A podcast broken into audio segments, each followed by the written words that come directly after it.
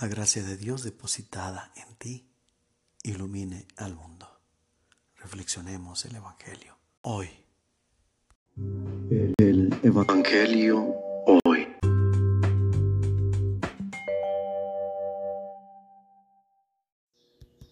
Del Santo Evangelio según San Mateo.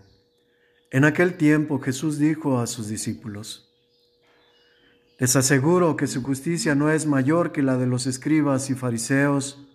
Ciertamente no entrarán ustedes en el reino de los cielos. ¿Han oído ustedes que se dijo a los antiguos, no matarás, y el que mate será llevado ante el tribunal?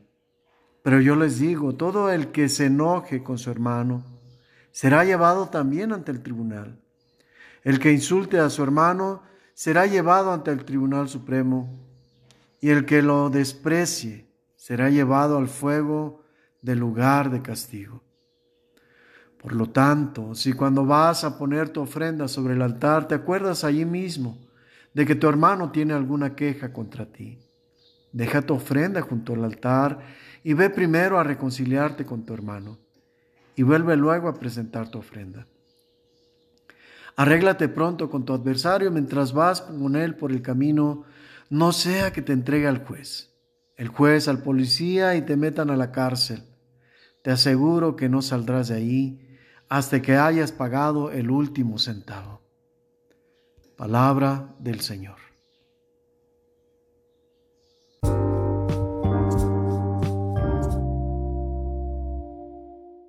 Reflexión.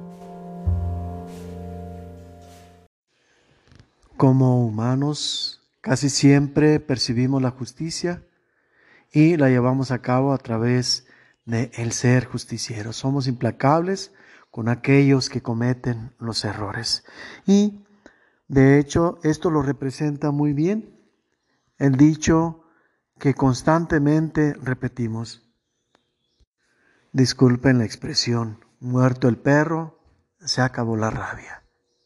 Dios no ve tanto el buscar, el castigar a aquellos que cometen errores como lo hacemos nosotros, que más que justicia buscamos venganza, buscamos desquitarnos de las cosas que nos hacen o incluso de las que hacen a otras personas y como no estamos de acuerdo con eso que se está haciendo, buscando que impere nuestra voluntad, somos implacables y hacemos juicios muy severos, juicios muy temerarios.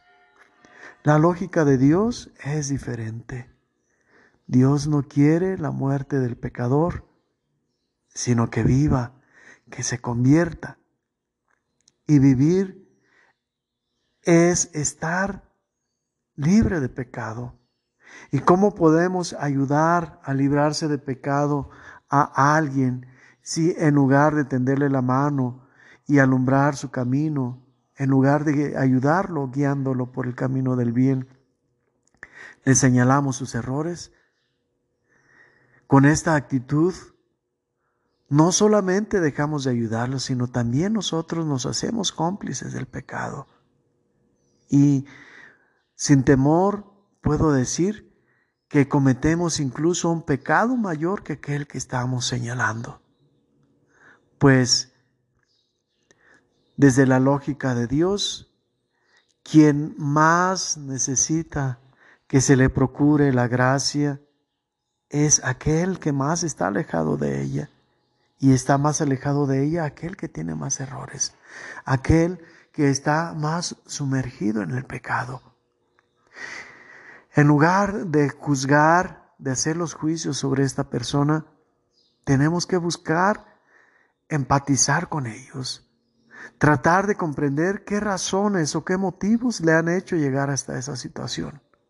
No por el hecho de enterarnos de su vida, sino para tener elementos que nos ayuden, valga la redundancia, a poder ayudarle.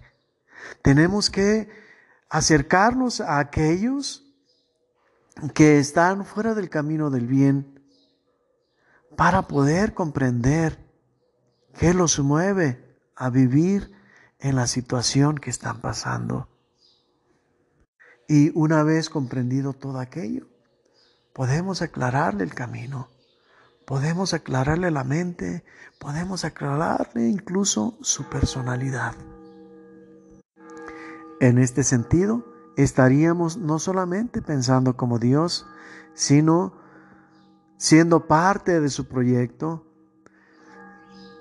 proponiéndonos por iniciativa propia a ser parte de el camino de salvación que vino a concretarse con Jesús. Aquel que no conoció pecado, se hizo pecado por nosotros, porque se compadeció de nuestros errores, se compadeció de nuestras personas y quiso cargar la culpa por nosotros, reconociendo que no tenemos la capacidad por nosotros mismos.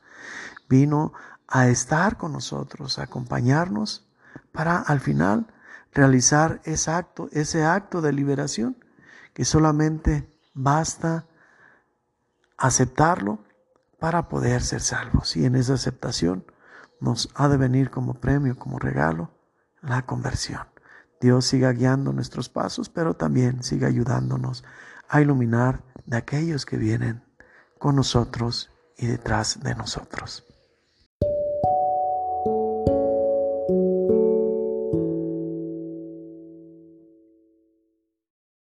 La bendición de Dios Todopoderoso, Padre, Hijo y Espíritu Santo, descienda sobre ustedes y permanezca para siempre.